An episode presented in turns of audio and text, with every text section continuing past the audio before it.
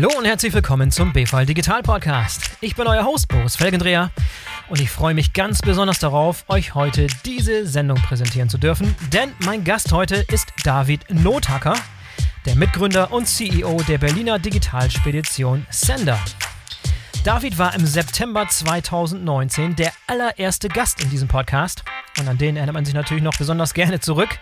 Und für David war es damals auch der allererste Podcast, in dem er Gast war.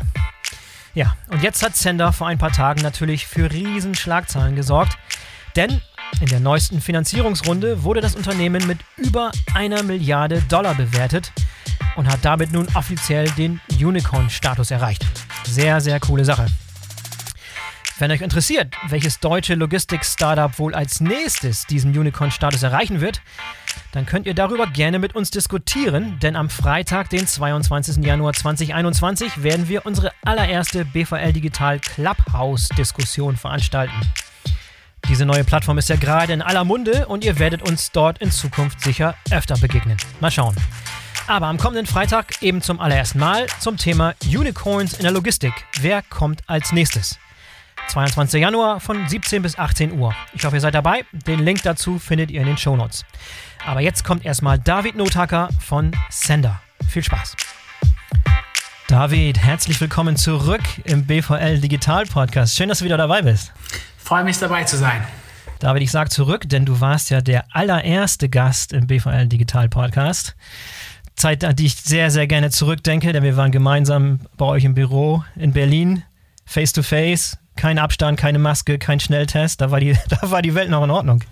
Und seitdem ist auch eine ganze Menge bei uns passiert. Allerdings, allerdings. Das war im September 2019, Episode Nummer 1. Das war auch dein allererster Podcast. Ähm, seitdem ist natürlich auch einiges passiert. Seitdem ist, glaube ich, der Medienrummel um, um, um Sender nicht gerade geringer geworden und das Interesse an der Firma ist äh, dramatisch gestiegen. Äh, gerade jetzt in den letzten Tagen, da kommen wir gleich nochmal zu sprechen.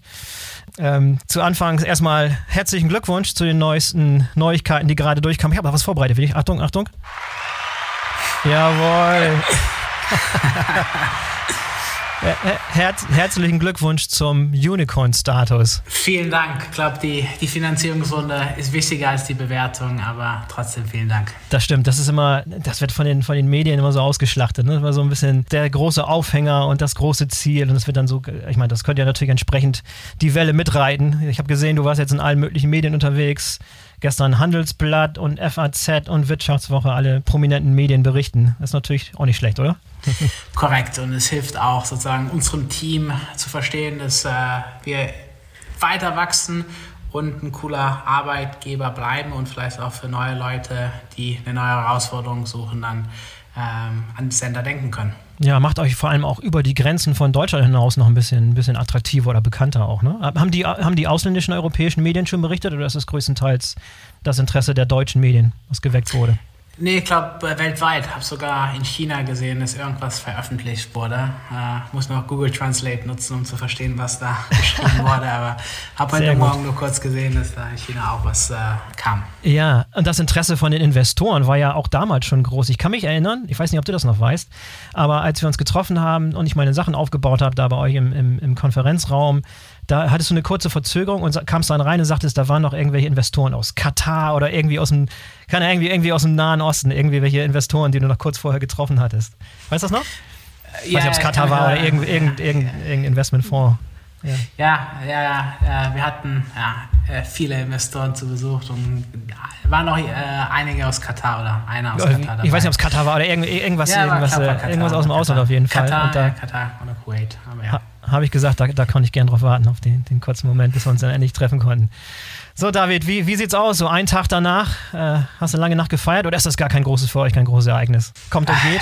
Ist auf jeden Fall ein super wichtiger Meilenstein, aber das ist auch ein Meilenstein, der, der kommt so in Stücken. Es ist nicht, dass man morgens äh, aufsteht und sagt, okay, heute unterschreibe ich und die, die Welt ändert sich, sondern wir haben über die letzten zwei, drei Monate ähm, Stück für Stück uns darauf gefreut, weil es ging immer weiter und wenn man dann, dann beim Notar sitzt, dann hat man sich schon gefreut, freut sich natürlich nochmal groß, aber ist jetzt nicht so, wow, äh, ich wusste davon nichts äh, und jetzt ist es komplett äh, etwas, äh, womit ich mich erstmal abfinden muss. Mhm. Ist es eine Situation, wo ihr aktiv nochmal an die Investoren rangeht und sagt, pass mal auf, hier hat sich was geändert, es geht richtig steil los, wir brauchen noch mehr Geld für X und XYZ? Oder ist es auch eine Situation, wo die Investoren bereitwillig auf euch zukommen, noch mehr zu investieren? Oder ist es eine beides? Also 2020 war ein ganz spezielles Jahr für uns. Wir sind ja sehr schnell gewachsen, haben äh, zwei Akquisitionen gemacht, einmal Uber Freight, das Europageschäft und dann Everroad, unser großer Wettbewerber aus Frankreich und haben dann auch ein sehr spannendes Projekt in Italien gestartet mit der italienischen Post, ein Joint Venture und all diese Themen haben dazu geführt, dass wir viele Inter äh, Investoren hatten, die dann das gemeldet haben und gesagt haben, in Europa seid ihr jetzt deutlich weiter als die Konkurrenz. Etwas, mhm. was wir in den anderen Kontinenten nicht so sehen. In Amerika gibt es zusätzlich zu Super Freight noch drei, vier, fünf andere große Player und haben dann gesagt, wollen wir nicht mal über Fundraising reden? Und haben wir gesagt, eigentlich war das Jahr schon relativ anstrengend, aber wenn wir schnell hinbekommen, vielleicht ja. Und dann haben wir gesagt, wir machen trotzdem strukturierten Prozess ähm, auf einer Titan Timeline und haben dann Ende Oktober gesagt, okay, wir machen das jetzt. Anfang November haben wir dann strukturiert mit ein paar Investoren gesprochen und dann kurz vor Weihnachten Termsheet unterschrieben, Weihnachten, Neujahr durchgearbeitet, um die ganze Due Diligence hinzubekommen und äh, die Verträge zu verhandeln und dann die Woche endlich alles äh, unterschrieben und finalisiert. Ja, sehr cool. Und dann auch gutes Timing dafür, dass wir dich angesprochen haben oder ich dich angesprochen hatte, wann wir mal die zweite, die zweite Runde machen wollen. Da hatte ich noch gar nicht, also hatten wir vielleicht so ein bisschen Gefühl, so der, meine ursprüngliche Idee war, wir machen das Thema unter auf dem Weg zum Unicorn sozusagen, ne? wann es dann soweit ist. Und jetzt können wir, können wir kein Fragezeichen an diese, diese Frage setzen, sondern ein Ausrufezeichen. Ja, sehr schön, hervorragend. Ging auch schneller, als wir anfangs dachten. Ja. Äh, deshalb äh, schön, dass das Timing auch äh, gut gepasst hat. Ja, lass uns mal ein bisschen das, das Jahr so Revue passieren. Also wir haben uns im September getroffen und dann, ja, ein paar Monate später, dann kam die große Veränderung, die großen Neuigkeiten, Corona. Was äh, hat euch Corona persönlich äh, sehr, sehr, also wahrscheinlich eine große Auswirkung erstmal aufs Büro in Berlin und, und so weiter und auch die Akquisition. Lass uns da mal ein bisschen drüber sprechen, wie das, wie Corona euch äh, geholfen oder, oder verhindert hat, was so die großen Herausforderungen in Bezug auf Corona waren. Also durch Corona hat sich unser Geschäftsmodell weiterentwickelt, aber es war nicht leichter für uns. Wir hatten mhm. ganz viele Herausforderungen. Ähm, ähm, wir hatten alle Büros geschlossen. Wir haben zwei Akquisitionen äh, komplett äh, digital äh, ähm, gemacht und auch die ganze Post-Merger Integration, was nicht ganz so einfach war. Wir haben große Projekte gestartet, alles sozusagen vom Homeoffice. Und es war nicht ganz einfach, aber trotzdem hat auch äh, dieses oder 2020 uns erlaubt, halt diese Schritte zu machen. Ähm, diese zwei Akquisitionen wären wahrscheinlich nicht möglich gewesen, wäre Corona nicht gewesen, äh, weil dann hätten die Investoren von diesen zwei Unternehmen, die wir übernommen haben, auch ganz anders auf die Zukunft geblickt mhm. und dann mhm. wahrscheinlich auch äh, ja, einen Verkauf nicht in Erwägung gezogen. Ähm, äh, und wir hatten auch die Möglichkeit mit vielen Kunden, die plötzlich verstanden haben, dass Digitalisierung jetzt doch mal vorangetrieben werden muss. Ähm, das, äh, die konnten wir für uns gewinnen, Integration durchführen, auch mit unseren äh, Partnern, unserer Carrier-Fachführer konnten wir das ganze Thema Digitalisierung und digitale Prozesse stark vorantreiben. Ähm, äh, die ganze Awareness zum Thema Digitalisierung äh, ist auf jeden Fall gestiegen und die Angst, die viele haben, Technologie zu nutzen in der Logistikbranche, ähm, äh, ist so ein bisschen gesunken und das hat uns auf jeden Fall dann auch geholfen. Ja, da haben wir in der ersten Episode schon ausführlich darüber gesprochen, wo du beschrieben hast, wo das meiste in so kleinen Speditionen noch mit, mit Bleistift und, und Notizbuch und im, im, im, Idealfall noch mit Excel gemacht wird, aber in vielen Fällen sehr, sehr analog halt. Ja, hat sich also gar einiges geändert, sagst du. Ja, lass uns mal diese Akquisition mal eins nach dem anderen nehmen. Also Everroad war die erste, richtig? Das ist ein französischer Mitbewerber gewesen? Eins zu eins dasselbe oder wie würdest du die beschreiben? Ja, am Ende, als wir sie übernommen haben, haben sie genau das Gleiche gemacht, sind ein bisschen anders gestartet, haben, hatten eher so einen kompletten Marktplatzansatz, so wie ein bisschen bisschen eBay Kleinanzeigen, konnten sich zwei Parteien treffen.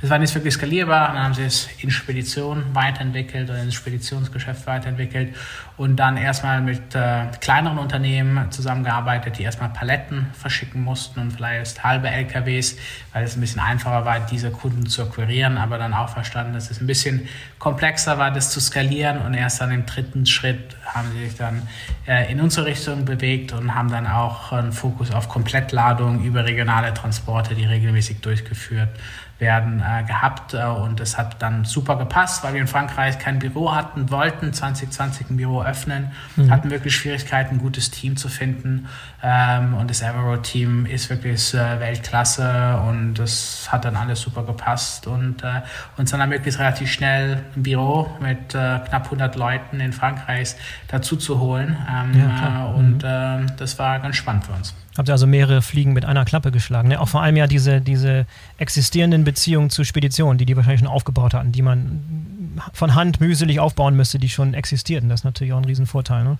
Absolut. Da haben wir wahrscheinlich zwei, vielleicht sogar drei Jahre gespart. Weil, wie ja. auch in der letzten Episode schon erwähnt, diese persönliche Beziehung, die ist noch extrem wichtig. Ja? Ja. Man muss dieses Vertrauen aufbauen. Und ich glaube, das hat Everroad in Frankreich auf jeden Fall schon geschafft. Und äh, da wir das komplette Team übernommen haben, sind die Beziehungen mitgekommen und es hat uns halt äh, viele neue Türen eröffnet, auch für Kunden, die wir in Deutschland bedient haben, äh, wo wir dann wirklich plötzlich äh, von heute auf morgen dann auch das Frankreichsgeschäft viel besser abbilden konnten und deshalb äh, auch äh, Cross-Selling betreiben konnten. Ja, wie hat denn so diese, diese Akquisition geklappt, also die Integration von den neuen Mitarbeitern? Ihr wart ja zu dem Zeitpunkt auch nicht größer als was, 150 oder 200 Leute und dann ein anderes Unternehmen zu übernehmen, das schon 100 Leute hat, ist auch nicht ganz einfach, oder? Wie, äh, wie hat das im Nachhinein so geklappt? Also im Nachhinein glaube ich, sehr gut, aber es gab auch kritische Phasen. Ähm, äh, am Anfang äh, hat sich dann jeder gefragt, warum sozusagen ist jetzt Sender der Große, der übernimmt und nicht andersrum. Was haben wir gemacht? Sind wir doch nicht cooler, besser, mhm. äh, haben die bessere Plattform? Und als wir dann auch definiert haben, okay, wie fügen wir die Organisation zusammen, welche Technologie nutzen wir und so weiter, gab es da auch so ein bisschen Spannung, weil jeder halt erstmal behauptet hat, das, was wir gemacht haben, ist deutlich besser. Mhm. Äh, und äh, das hat ein paar Monate gedauert, bis wir sozusagen äh, verstanden haben, wie das am besten zusammenpasst.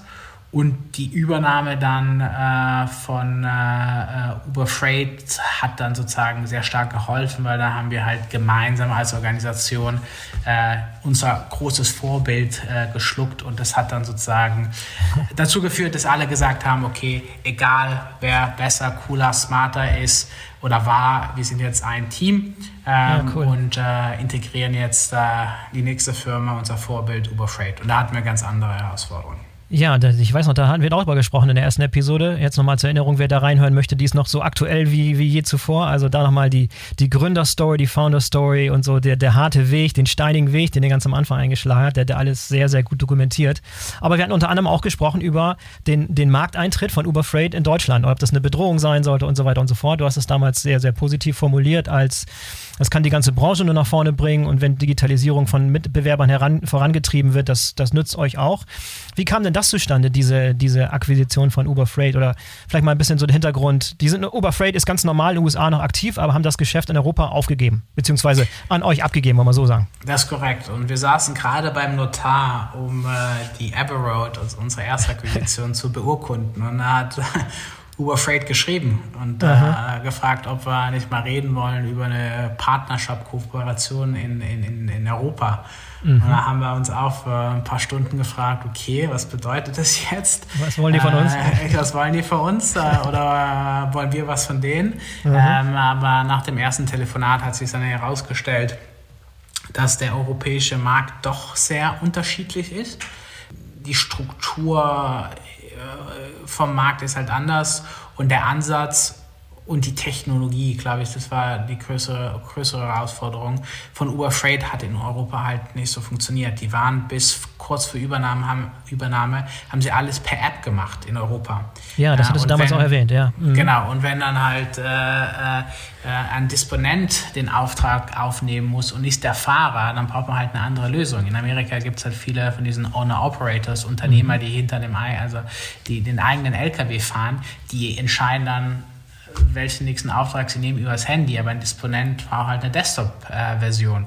Und das hat dann dazu geführt, dass Uber Freight verstanden hat, glaube ich, dass man für den europäischen Markt ein bisschen anderen Ansatz äh, braucht. Und wir haben dann gesehen, dass wir ähm, gut unterwegs waren und haben dann gedacht, okay, ähm, dann am besten mit dem Größten im Markt äh, zusammenzukommen. Und wir haben auch eine Partnerschaft, jetzt eine strategische Partnerschaft, die wir jetzt auch diese Woche wieder äh, vorangetrieben haben, äh, damit wir in Europa auch Kunden bedienen können, die in Nordamerika unterwegs sind und andersrum oh ja. und gemeinsame Technologien entwickeln, API-Schnittstellen und dafür Standards und noch viele andere Sachen. Ähm, also glaube ich, war es dann äh, für, für beide Seiten die beste Option, äh, das Geschäft zusammenzulegen in Europa und dann eine Kooperation zu starten. Ja, und von dem, von dem ersten Anruf oder von der ersten Kontaktaufnahme, als ihr beim Notar saß mit, mit Everroad, bis zur tatsächlichen Übernahme, wie lange hat das dann gedauert noch? Also Everroad-Transaktion hat deutlich länger gedauert. Das waren, glaube ich, sechs Monate. Ah ja, okay. Ähm, und Uber Freight hat, äh, glaube ich, zweieinhalb bis drei Monate gedauert. Mhm. Da hat man schon gemerkt, dass die Kollegen von Uber Freight schon mehrere Transaktionen gemacht haben, beziehungsweise die Kollegen von Uber, die das Ganze betreut haben. Mhm. Und wir hatten da auch schon ein paar sozusagen Erfahrungswerte, äh, die wir nutzen konnten. Deshalb war die zweite Transaktion dann auch deutlich schneller, weil man muss auch sagen, das frisst schon viele Ressourcen und Management-Attention, sowas zu machen. Und unsere Investoren, unser Board hat auch irgendwann mal gesagt, Jungs, alles gut und schön, aber ihr müsst auch gucken, dass euer Kerngeschäft weiterhin äh, ja. äh, sich weiterentwickelt. Wir hatten ja auch noch die Joint Venture mit Post Italiane, darüber können wir vielleicht auch nochmal gleich reden. Die lief auch noch parallel und das war auch nicht ganz so einfach. Ähm, und deshalb haben wir gesagt, okay, wenn wir die Transaktion jetzt machen, dann machen wir die in zwei Monaten äh, von Anfang bis Ende. Hat dann ein paar Wochen länger gedauert, aber waren doch äh, sehr schnell unterwegs. Und das war auch alles während dieser Corona-Zeit, ne? Das war halt also mitten während der Lockdowns und während der wirklich harten Phase, oder? Wenn ich das richtig korrekt, in habe. Korrekt, ja. genau. ähm, äh, Everroad, glaube ich, haben wir im Mai unterschrieben. Äh, April, Mai und äh, Uber im September. Deshalb war das äh, genau in den zwei Lockdown-Fenstern. Und es hat wirklich nicht geholfen, ja, speziell diese persönliche Verbindung aufzubauen. Ähm, man muss auch ab und zu mal ein Bier oder ein Glas Wein gemeinsam zu trinken, um halt wirklich zu connecten. Und das geht über Zoom oder Videocalls nur bedingt. Ja. Und deshalb hoffen wir, dass wir bald die ganzen Kollegen dann auch wirklich persönlich kennenlernen können. Ich weiß, darüber hatten wir auch gesprochen in der ersten Episode, diese, diese Kultur bei euch. Ne? Ich habe es ja selber vor Ort gesehen mit euren Kickern und mit dem DJ-Pult und mit euren Ausflügen, gemeinsame Skitrips und sowas. Das ist erstmal alles flach gefallen dieses Jahr. War gar nichts in der Richtung oder extrem äh, ja, begrenzt? leider gar nichts. Ähm, ja. Aber 2021 haben wir schon große Pläne. Ich kann jetzt nicht zu viel verraten, weil wir es intern noch nicht äh, kommuniziert haben, aber äh, wir planen wieder ein paar coole Events, um Leute zusammenzubringen aus unterschiedlichen Büros, aus unterschiedlichen Teams. Ähm, ich glaube, das ist ganz, ganz wichtig und das kann man am besten machen, wenn man äh, ein, zwei gute Events organisiert, wo dann jeder dazukommen kann. und das planen wir auch für 2021 jetzt. Jetzt nochmal Thema, bevor wir es abschließen, Thema Akquisition. Sind noch weitere geplant? Was ist als nächstes so auf der Uhr? Wo, wohin orientiert ihr euch? Also wir haben bisher immer digitale Unternehmen gekauft. Ich ähm, glaube, das werden wir jetzt nicht weitermachen. Äh, wir gucken uns aber gerade traditionelle Speditionen an, die komplett Asset Light sind, also ohne LKWs, die 20 bis 80 Mitarbeiter haben, die zu klein für Private Equity sind, zu groß für den Nachbarn, wenn da sozusagen Eigentümer aussteigen möchte. Ähm, ähm, und das ist für uns sehr spannend, weil wir halt gesehen haben, dass wir zwei Jahre brauchen, um ein gewisses Netzwerk in einem neuen Land oder einer neuen Region aufzubauen. Mhm. Und wenn man halt ein kleines Unternehmen hat, die schon seit 15, 20 Jahren tätig sind, die haben diese Connections, diese Verbindung, dieses Netzwerk. Und äh, die kann man, die sind dann Teil meistens auch sozusagen ohne große digitalen Lösungen unterwegs. Und dann kann man halt das Netzwerk mit unserer Plattform kombinieren. Und das gucken wir uns jetzt für 2021 äh, an. Und das steht auf jeden Fall auf unserem Plan. Mhm. Und in der Größenordnung, wie viele von solchen kann man sich einverleiben innerhalb eines Jahres? Was kann man sich zumuten? Also wir müssen das erstmal mal testen. Ja. Deshalb wird es in diesem Jahr wahrscheinlich ein, zwei, drei sein. Mal gucken, auch wie groß die sind und äh, wo. Ähm, und es wird dann eine komplett neue Herausforderung bei der Integration, weil bei Everroad und Uber Freight hatten wir, glaube ich, ein durchschnittliches Alter der Mitarbeiter, die wir übernommen haben, das war irgendwie um die 30, 31, 32.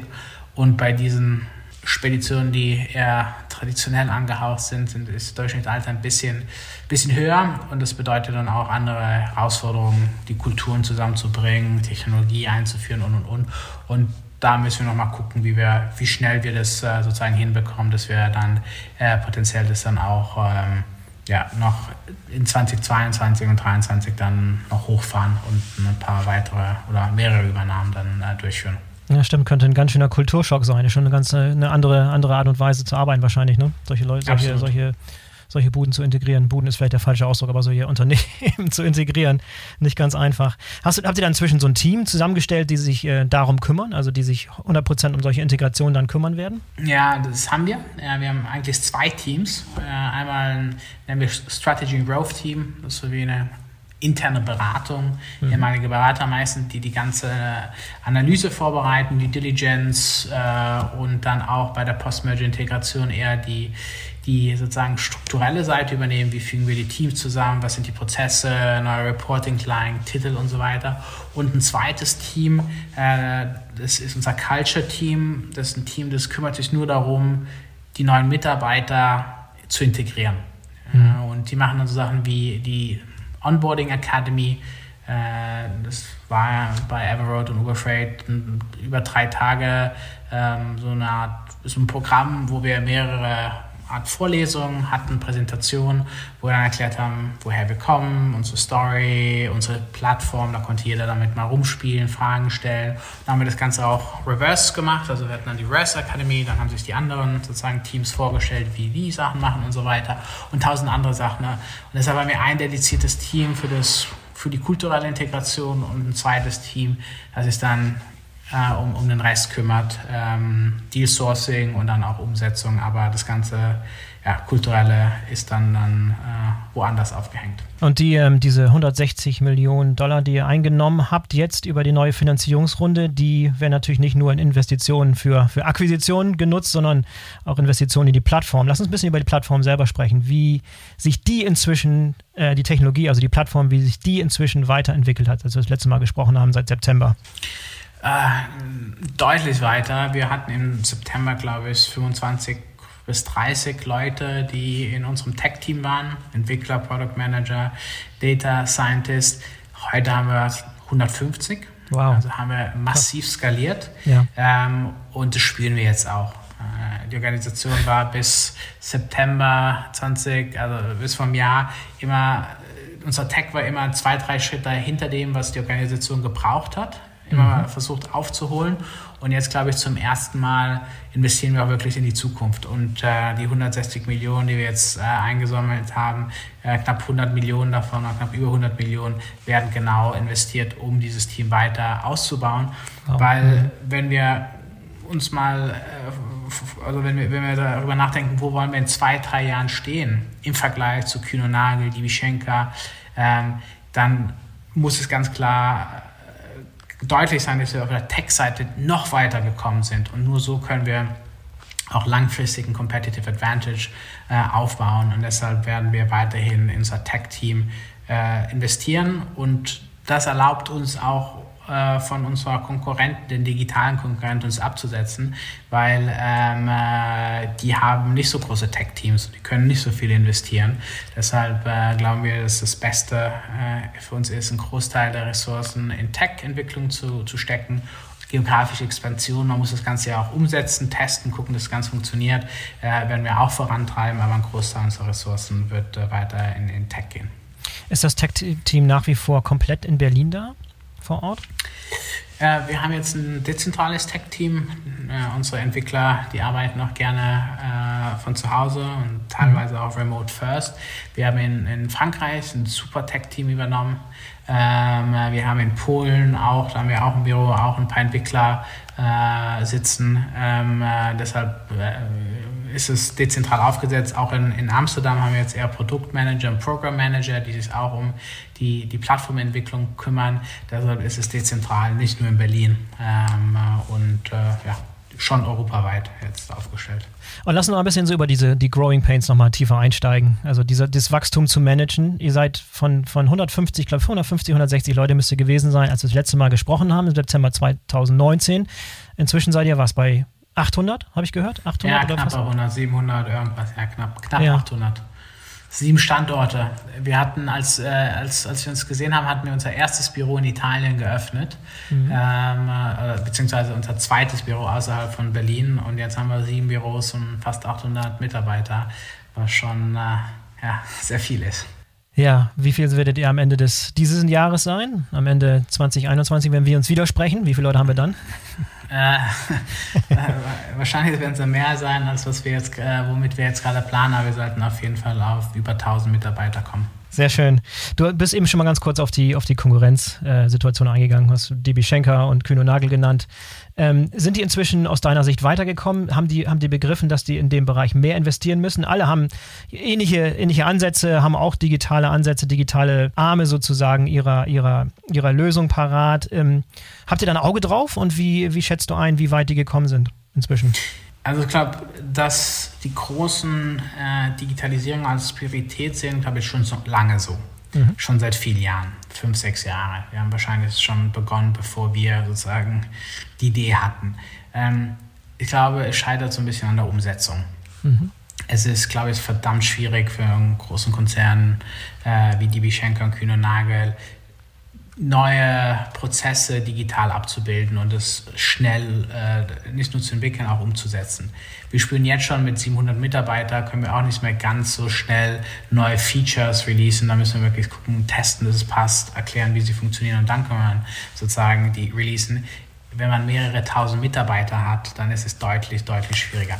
Ja. Ich glaube schon, dass die, die Großen äh, dran, weiter dran arbeiten, aber ich glaube halt mit einer komplett anderen Geschwindigkeit. Und ich muss gestehen, dass ich jetzt 2020 nicht gespürt habe, dass irgendwie was ganz komplett Neues sozusagen entwickelt wurde äh, oder auf den Markt gekommen ist. Ähm, äh, deshalb glaube ich schon, dass die weiterhin dran arbeiten, aber halt äh, wahrscheinlich nicht ganz so schnell wie wir. Ja, und zumal, ich meine, die Aussage gilt immer noch, dass der Markt so groß ist, dass im Prinzip diese Konkurrenzsituation gar nicht wirklich zum Tragen kommt. Denn der Markt ist so groß und so zersplittert, dass es nicht wirklich ins Gewicht fällt. Ne? Also ihr könnt ohne, ohne große Probleme dramatisch wachsen, ohne jemandem das jetzt da groß äh, auf die Füße zu treten sozusagen. Der Markt ist groß genug. Wie groß ist der Markt? Und nochmal zur Erinnerung, der Markt für, für Road Transport in Europa? 350 Milliarden. 350 davon sind, Milliarden, ja. Das ist riesengroß. Davon sind 130 Milliarden allein Komplettladung oder Full Truckload. Und die großen fünf, die wie Schenker, Kühne, DSV und so, die haben gemeinsam ungefähr 6 Prozent Marktanteil ja. von den 350 Milliarden. Äh, und deshalb gibt es da genügend Platz. Deshalb auch wenn alle vier, fünf große äh, komplett äh, alles digitalisieren, haben wir trotzdem noch äh, sozusagen einen Riesenmarkt. Der ja, genau, der Kuchen ist groß genug für alle sozusagen. Genau, genau, genau. genau. Ja, ja, und, aber euer Ziel ist schon, unter die, die Top 10 zu kommen, dieser, der größten Speditionen in Europa? Absolut. Äh, mhm. Bis 2025 mit 2 Milliarden Umsatz im Full-Truck-Load-Bereich. Man muss ja auch gucken, Logistik, wie, wie, wie schneidet man das, aber im FTL-Bereich äh, wollen wir auf 2 Milliarden kommen. Da sollten wir schon unter den, den größten 3, 4 sein. Äh, in Italien sind wir schon die, die größten, äh, wenn man sich mhm. sozusagen den, den italienischen Domestic-Markt anguckt, den nationalen Markt. Wir haben ja dann eine Joint Venture mit der italienischen Post die uns über 100 Millionen an Volumen übergeben haben an Sender Italia und die managen wir jetzt komplett für die italienische Post. Deshalb haben wir auch die ganzen Pakete und fast alle Briefe in Italien über Weihnachten und jetzt auch in Italien transportiert auf der langen Distanz, also von Hub zu Hub.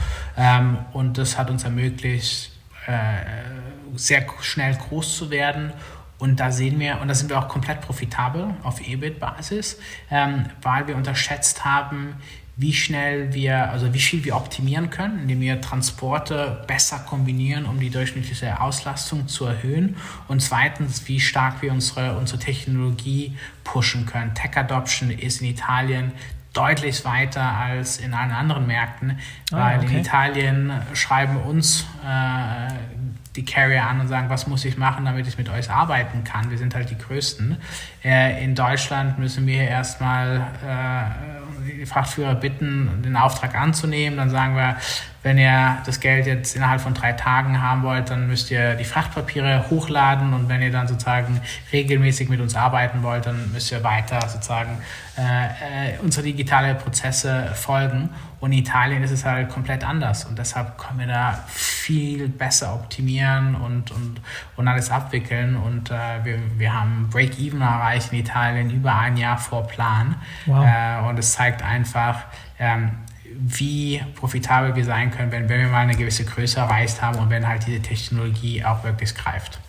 Das ist auch mal eine Aussage, dass man unterschätzt hat, wie, wie effektiv oder, oder wie viel Effizienzgewinn man machen kann, um man schneller am Return on Investment, als man dachte. Das ist natürlich mal eine, eine coole Sache. Ja. Und in Italien muss man auch noch dazu sagen, Poste spart, was Italiener haben uns über 100 Millionen Food Truck Load Business übergeben und die sparen 6% im Vergleich zu dem, was sie im Vorjahr ausgegeben haben, 2019. Hm. Und wir haben diese 6% optimiert und noch genügend Marge äh, rausgeholt, um unsere Kosten zu decken. Ähm, und das hat uns alle überrascht und es war auch ein Grund, weshalb Investoren dann auch äh, sehr bullish waren, äh, weil sie gesehen haben, dass man, dass wir in Italien ein Case Study hatten, äh, wo wir beweisen konnten, dass ab einer gewissen Größe, wenn halt Technologie genutzt wird und man eine gewisse Netzwerkgröße hat, dass man da wirklich sehr, sehr profitabel dann äh, unterwegs sein kann. Und dann war es ja vor allem auch ein Jahr 2020, in dem äh, Italien extrem stark gebeutelt wurde. Ne? Also die, die, italienische Wirtschaft ist, ist eingebrochen, Transporte, also Lockdowns noch und nöcher. Das war kein einfaches Jahr für Italien ja auch. Ne? Also um, umso bemerkenswerter. Das ist korrekt, speziell fürs Team. Die waren ja hm. die ersten, die äh, lange zu Hause bleiben mussten, bevor es hier einen Lock Lockdown in, in Deutschland überhaupt gab. Das war schon fürs Team nicht einfach, weil wir da auch angefangen haben, gerade als Corona losging. Wirklich nicht einfach. Zum Glück hatten wir ein sehr starkes Team, äh, welches dann von Berlin im Januar oder teilweise schon Oktober, November äh, äh, nach Italien gezogen ist. Und deshalb kannten die Sender unsere Prozesse. Äh, mein Bruder hat das ganze Geschäft oder leitet auch das ganze operative Geschäft. Er ist dann mhm. mit dem Team nach Italien gezogen. Das hat natürlich geholfen. War aber nicht einfach, auch neue Leute dazu zu holen. Wir mussten ja auch schnell wachsen. Wir haben mittlerweile auch 80 Leute in Mailand sitzen äh, und äh, das alles unter Lockdown äh, zu machen war nicht einfach. Aber wir haben auch äh, in Italien über die Beziehung von Poste Italiane ähm, dann auch die ganze Distribution von äh, Masken und anderen äh, ähm, Covid-19-Mitteln in Italien durchgeführt alle Masken in Italien wurden von Sender Italien äh, transportiert und es hat das Team auch sehr stark motiviert. Wow. Also eine mhm. Special Task Force aufgesetzt und äh, da haben sich auch viele sozusagen in der Lage gefühlt, auch zu unterstützen, zu helfen und es war sehr schön zu sehen, was für äh, eine positive Energie das dann generiert hat, obwohl die Situation sehr, sehr schwierig war mhm, oder das immer noch ist. Ja, das glaube ich. Du hast gerade erwähnt, äh, das Volumen ungefähr in Italien ist 100 Millionen, Pi mal Daumen. Hinzu kommen nochmal in Europa oder Deutschland nochmal 200, 300 Millionen. So Pi mal Daumen, kann ich, kann ich das so richtig schätzen? Oder sind wir, so, sind wir zusammen bei 300, 400 Millionen Umsatz? Ist das richtig? Italien, Italien ist nicht unser größter Markt. Also außerhalb von Italien sind wir deutlich größer. Deshalb, äh, ja. Äh, Aber ihr seid unter einer halben Milliarde. Ja, das, das sind wir noch. Ja, okay. Also noch ein bisschen, ein bisschen entfernt. Ich glaube, das letzte Mal, als wir sprachen, da hattest du ausgelobt, eine Milliarde Umsatz wäre das Ziel. Inzwischen angepasst auf zwei. Ja, also aber der damals Horizont ist eine Milliarde, genau, genau. Ja. Damals einmal bis 24, jetzt haben wir eine Milliarde bis 2023, haben ja, können ja ein bisschen aggressiver jetzt wachsen die, äh, und dann zwei Milliarden 2025. Also haben wir die eine Milliarde um, um ein Jahr äh, vorgezogen. Ja, nochmal ein bisschen so zu dir persönlich. Äh, was war das denn für, für dich für ein Jahr? Ich meine, das muss auch ein Gefühl so up und down, viele, viele Highs dabei gewesen, aber auch viele Lows. Reporte doch mal ein bisschen so aus deinem, aus deinem Seelenleben, was das für ein Jahr für dich war bisher. Ich glaube, da musst du mich nochmal im nächsten Jahr fragen, weil ich bin gerade noch mittendrin und habe wahrscheinlich noch nicht alles ganz verdaut, auch die Finanzierungsrunde nicht.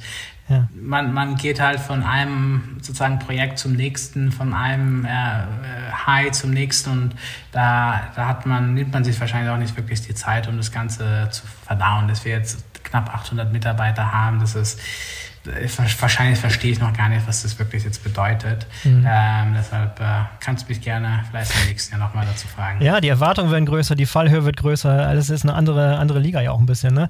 Ist, also diese Tatsache, wir haben manchmal darüber gesprochen, über diese Unicorn-Status. Ist das was, was, worauf ihr intern drauf zuarbeitet? Ist das was, was irgendwie so ausgelobt wird, wo sich Leute auch dann in, intern, wurdest du schon fotografiert mit so einem aufblasbaren Unicorn da? Oder wie sieht das bei euch aus?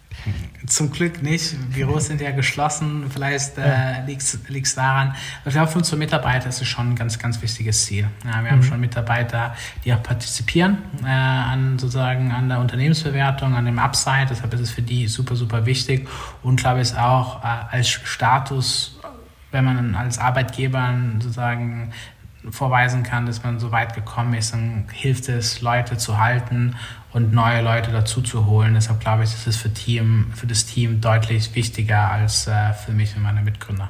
Ja, aber man kann sagen, es läuft bei euch, obwohl ich, ich, ich rufe das gerade mal auf, ich habe mhm. im, im, Januar einen Artikel im, im Handelsblatt gelesen, wo, wo wortwörtlich drin steht, Trucker arbeiten lieber analog, Digitalspeditionen haben es schwer, Newcomer wie Sender, Forto, Cargo Next wollen die Transportbranche umkrempeln, doch die Revolution scheitert an den Beharrungskräften der Branche.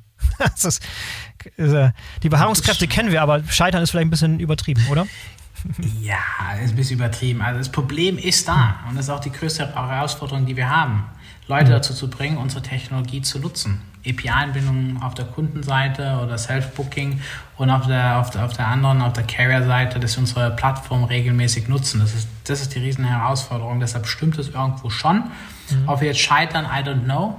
Kommt darauf an, wie man scheitert definiert. Wir sind sehr stark gewachsen im, im, im letzten Jahr ähm, und haben unsere sozusagen digitalen Transporter, die Transporte, die komplett digital durchgeführt wurden, deutlich, äh, ich glaube sogar verzehnfacht erweitert. Und deshalb, glaube ich, haben wir da jetzt auch schon besser verstanden, wie wir äh, äh, das Thema Tech Adoption stärker und schneller vorantreiben können. Und inzwischen sind ja auch genug Use Cases da oder genug ähm, Beispiele dafür, wie, wie eine Spedition, die die mit kleinen LKWs unterwegs ist, dort äh, ähm, auch einen finanziellen Vorteil von haben kann, ne? wenn sie Teil eurer Plattform werden, oder? Absolut. Und wir können sie jetzt wahrscheinlich auch besser klären, äh, wenn wir jetzt sagen, ihr könnt Rechnungen, die an Dritte gehen, an unsere Konkurrenten, bei uns hochladen und kriegt dann das Geld auch innerhalb von drei Tagen. Und das sind dann schon gute Argumente, um die, ähm, um die, die Fachführer dann äh, ähm, äh, auf die Plattform zu holen. Auf der anderen Seite, auf der Kundenseite, auf der Siemens ähm, Laderseite, sind halt die Beispiele wie Post Italiane super hilfreich, weil wir jetzt äh, ja, zeigen können, dass wir auch für ein großes Logistikunternehmen es geschafft haben, viel zu optimieren und, und, äh, und, und zu machen. Und da, da versteht man dann erst, wenn wir, wenn wir die Zahlen dann offenlegen und Post Italiane äh, erlaubt uns das zum Glück, wird dann klar, wie viel man einsparen kann, wirklich. Ja. Und wenn man dann halt mit Disponenten arbeit, äh, redet, die sagen, ich mache das seit 20, 30 Jahren, da kann man nicht viel optimieren. Das geht einfach nicht. Und das haben wir auch bei Poste. Wir haben auch bei Poste, als wir sozusagen das am Anfang gepitcht haben, äh, auch viel Gegenwind bekommen. Aber wenn man dann zeigen kann, guckt mal in Italien, das waren die Kosten. Wir haben so und so viel Prozent abgezogen und das ist die Marge, die dann sozusagen bei uns noch hängen bleibt, weil wir das Netzwerk erweitert haben, weil wir die Prozesse digitalisiert haben, weil wir besser optimieren, weil wir sozusagen über Services wie Tankkarten äh, einerseits unsere Carrier helfen, äh, kostengünstiger äh, zu fahren, andererseits auch noch ein bisschen äh, Marge zu generieren. Wenn wir dann wirklich zeigen können, dass das in Italien geklappt hat, dann, dann ist es einfacher, dieses Konzept äh, nochmal zu verkaufen. Also Siemens ist ein großer Kunde, der in diesem Jahr oder im Jahr 2020 dazu gewonnen hat. Gibt es noch weitere große, die man nennen kann? Uh, Siemens ist unser Kunde, aber auch Investor. Uh, sorry, Scania uh, ist auch äh, Kunde und Investor, aber die anderen, da bekomme ich immer ganz böse E-Mails, wenn ich wenn es aus Versehen unsere Kunden nenne. Ja, okay, dann äh, bleiben wir davon Kunden, weg. deshalb lieber, lieber ja. nicht. Oder mal so gefragt, was gibt es denn für große Unternehmen in Deutschland, die sich diese Lösung mal anschauen sollen, die so, so klassische Kandidaten wären, als nächstes nach Siemens bei euch anzuklingeln? Also ich glaube, in der Automobilindustrie gibt es einige, die das äh, ähm, äh, sich mal näher anschauen sollten. Ich glaube, in der Automobilindustrie werden wir das auch sehen, weil die Automobilindustrie hat wahrscheinlich schon alle Kostenpunkte optimiert und Logistik, glaube ich, ist noch nicht so optimiert worden, wie, wie man wie, äh, wie es eigentlich äh, machen könnte. Und dann glaube ich auch im Bereich äh, Beverages, also Getränke, äh, da kann man auch noch äh, sozusagen gibt es auch noch die eine oder andere Firma, die äh, Optimierungspotenzial hat. Mhm. Und ähm, wenn du dir mal so die, die Auslandsmärkte anguckst, was glaubst du, wo ist ähm, im kommenden Jahr für euch das größte Wachstum zu erwarten? In Osteuropa, ähm, äh, speziell in unseren Büros in Breslau, in Polen und in Riga. Und jetzt mal ganz groß international gesehen, global gesehen, wann, wann ist der große Sprung geplant über, über den Teich oder ist das noch ganz, ganz weit in der Ferne oder ist der gar nicht, gar nicht auf der Uhr? Ich glaube, gar nicht geplant. Warum? Mhm. Weil wir gesehen haben, dass im Bereich Road Freight die Technologie für einen Kontinent eigentlich entwickelt wird. Und es hat Uber Freight, glaube ich, so das Beispiel mit Uber Freight gezeigt. Ähm, ich glaube, wir werden im Road Freight Bereich kontinentale Champions sehen. Ein, zwei, drei. Mhm äh, äh, Startups in jedem Kontinent. Uber Freight, Convoy, Transfix vielleicht in Amerika, Sender hoffentlich in Europa. In Indien gibt es dann Food Truck, äh, in Indien gibt Blackbuck, in China gibt es Food Truck Alliance, sie haben auch eine Milliarden, äh, Milliardenrunden Runde vor kurzem angekündigt. Ähm, Im See- und im Luftfrachtbereich ist es ein bisschen anders. Das ist gehst davon aus, dass wir globale Champions sehen werden, weil wenn man einen Container von China nach Europa äh, verschiffen muss, dann ist die Komplexität ähnlich, als wenn der äh, Container nach Amerika geht. Ja, und da sehen wir auch, dass Unternehmen wie Forto, äh, ehemalig Freight Hub oder Flexport mhm. auch global tätig sind und die anderen Road Freight Player, die ich genannt habe, die sind meistens nur kontinental unterwegs. Und deshalb glaube ich, dass wir weiterhin uns auf den europäischen Markt äh, konzentrieren werden, sehr stark den Fokus auf Komplettladung, Full, Full Truck Load halten werden, weil, wie vorhin schon erwähnt, ist der Markt einfach so groß und wir können noch so viel erreichen und müssen nicht sozusagen irgendwo anders hin. Hervorragend, das ist ein tolles Schlusswort. David, vielen, vielen Dank für das tolle Gespräch heute. Ich habe dich erwischt am Tag nach der großen Bekanntgabe. Ja, toll, tolles Timing, sehr gut. Wahrscheinlich sprechen wir uns in einem Jahr nochmal wieder und gucken, wie deine, deine großen Pläne in Erfüllung gegangen sind, wie ihr das, das, den Haufen Geld ausgegeben habt, wie weit ihr gekommen seid. Ich wünsche euch auf jeden Fall viel, viel Erfolg. Wir, wir haben ein Auge auf euch. Ihr seid eines der wenigen deutschen Unicorns. Wie viel gibt es? 13, 14 habe ich gehört oder so, maximal? Habe hab ich auch gelesen. Ja. Und, und irgendwie gar keine im Bereich Logistik äh, oder keine nennenswerten. Ähm, ja, David, ich wünsche dir noch ein ganz, ganz, äh, ganz, ganz erfolgreiches Jahr 2021. Grüß das Team und hoffentlich sehen wir uns irgendwann mal dann live in Person vor Ort im Senderbüro. Sehr gerne, vielen Dank und ich freue mich schon auf die nächste Episode dann in einem Jahr wahrscheinlich. Hervorragend. Super. Tschüss, David. Danke, ciao. So, das war der BVL Digital Podcast mit David Nothacker von Sender. Ein absoluter Klassiker, wie ich finde. Ich hoffe, euch hat es auch gefallen und denkt daran, den BVL Digital Podcast zu abonnieren, damit ihr keine der kommenden Folgen verpasst. In diesem Sinne, bis zum nächsten Mal, euer Boris Felgendreher.